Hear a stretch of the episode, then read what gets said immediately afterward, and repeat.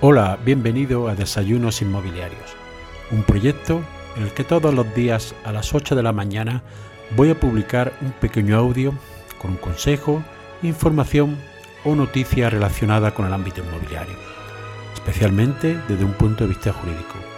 Mi nombre es José María Luque, soy abogado y me puedes seguir en mi página web abogadoinmobiliario.com. Para darte de alta las principales plataformas y seguir estos audios, lo puedes hacer en mi página web abogadoinmobiliario.com barra podcast. Algunas formas de invertir en el mercado inmobiliario. En situaciones de crisis, el conocido como ladrillo se convierte en un valor refugio donde realizar las inversiones.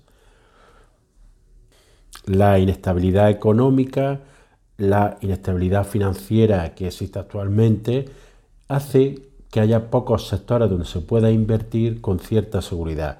Y uno de ellos, como siempre sucede en época de crisis, es el sector inmobiliario. Pero, aparte de las formas tradicionales de inversión, existen otras nuevas. Los particulares que disponen de algún capital siempre han invertido en el sector inmobiliario, bien comprando un piso para reformarlo y venderlo a un mayor valor, obteniendo una ganancia en virtud del valor añadido que le han realizado con la reforma, o bien comprando un piso para proceder a su alquiler, dependiendo del tipo de ciudad, alquiler vacacional, pisos turísticos, alquiler residencial o en zonas de estudiantes, alquiler para, para estos. Este ha sido un tipo de inversión normal que ha realizado el particular, pues bien, ahora debido fundamentalmente a las nuevas tecnologías, existen otras fórmulas de inversión que vamos a analizar muy brevemente.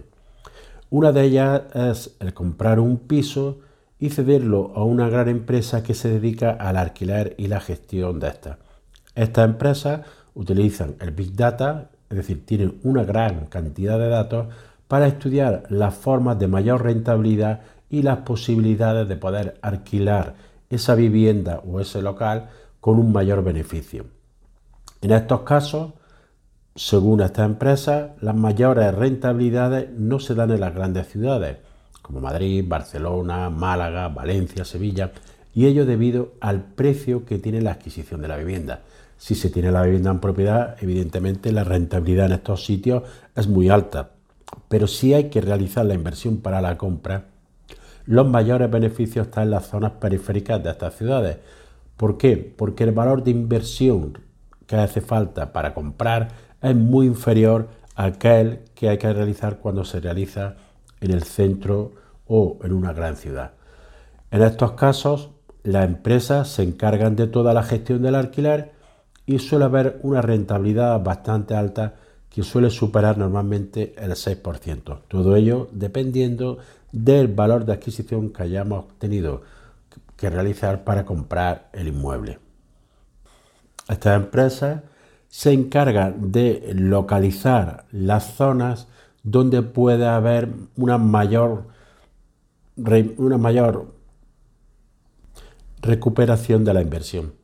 En estos casos, la empresa se, se encarga de todo, de gestionar la relación con el inquilino, de todo, etcétera e incluso si queremos vender el inmueble normalmente también van a realizar la venta del inmueble.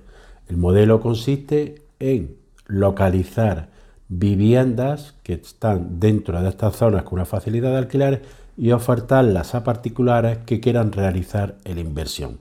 En estos casos estamos hablando siempre que será necesaria una inversión superior a, los 80-90 mil euros, en algunas zonas superior por lo cual obtendremos una rentabilidad a, medio o largo plazo.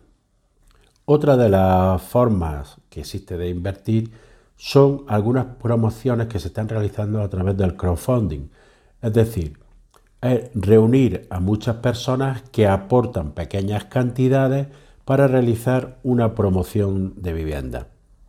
En estos casos hay empresas que están obteniendo una alta rentabilidad y que se basa en la realización de pequeñas promociones en sitios concretos y la devolución de ese capital invertido se produce una vez que se entregan las viviendas. ¿Qué supone esto? Que el dinero que entreguemos no lo vamos a recuperar junto con los beneficios hasta que transcurran varios años. Mínimo, normalmente, suele ser un plazo de tres años. Es decir, invertimos una pequeña cantidad, en muchos casos desde 3.000 euros, aunque algunas empresas que lo hacen incluso con inversión de menos capital, y ellos se encargan de todos los trámites, buscar un terreno, realizar una promoción y su posterior venta. Y una vez entregada la vivienda, reparten los beneficios, devuelven las cantidades entregadas junto con los beneficios obtenidos. Hay empresas que están obteniendo una gran rentabilidad con este sistema. Pero siempre recordar que ese dinero no lo vamos a recuperar hasta que no se produzca la entrega total de esa promoción. Y por último, otro de los sistemas que tienen para invertir, que tiene mucho eco, sobre todo en Estados Unidos, es el tema de la copropiedad inmobiliaria. En este caso, se trata de comprar una vivienda entre varias personas, que, lo cual gestiona una empresa, y en la cual tú tienes atribuido un número de días para su uso, o bien puedes decidir que esos días se destine al alquiler, obteniendo tú la rentabilidad que se obtenga por esos días. Es decir, lo puedes utilizar para uso o que se destine a un arrendamiento con un beneficio. Este sistema es más complejo y normalmente son empresas las que lo suelen realizar y suele haber un número de inversores que va desde los cuatro, normalmente cuatro como mínimo, hasta incluso ocho o diez inversores.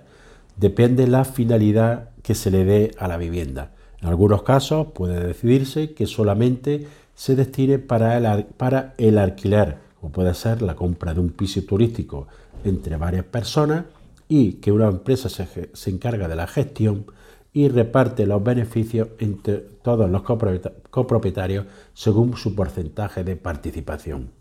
Esta una fórmula que siempre se ha realizado. Lo que pasa es que ahora se está, hay empresas que se dedican a esta forma de invertir en copropiedad. Si esta forma de inversión se ve a realizar directamente por los particulares que se juntan varios para realizar la compra de un piso y gestionarlo, es muy conveniente tener un pacto por escrito para la finalidad que se va a destinar el inmueble, quién se va a encargar de la gestión, reparto de beneficios y en caso de poder darse una posterior venta. Nos vemos en el siguiente audio. Y así llegamos al final del episodio de hoy. Espero que te haya sido de utilidad para ampliar tu conocimiento en el ámbito inmobiliario. Si quieres que este podcast llegue a más personas, puedes compartir en tu red el enlace del episodio o darle una valoración positiva en la aplicación que utilizas para escucharlo. Recuerda que me puedes seguir en abogadoinmobiliario.com. Gracias por escuchar, nos vemos en el siguiente episodio y que tengas un excelente día.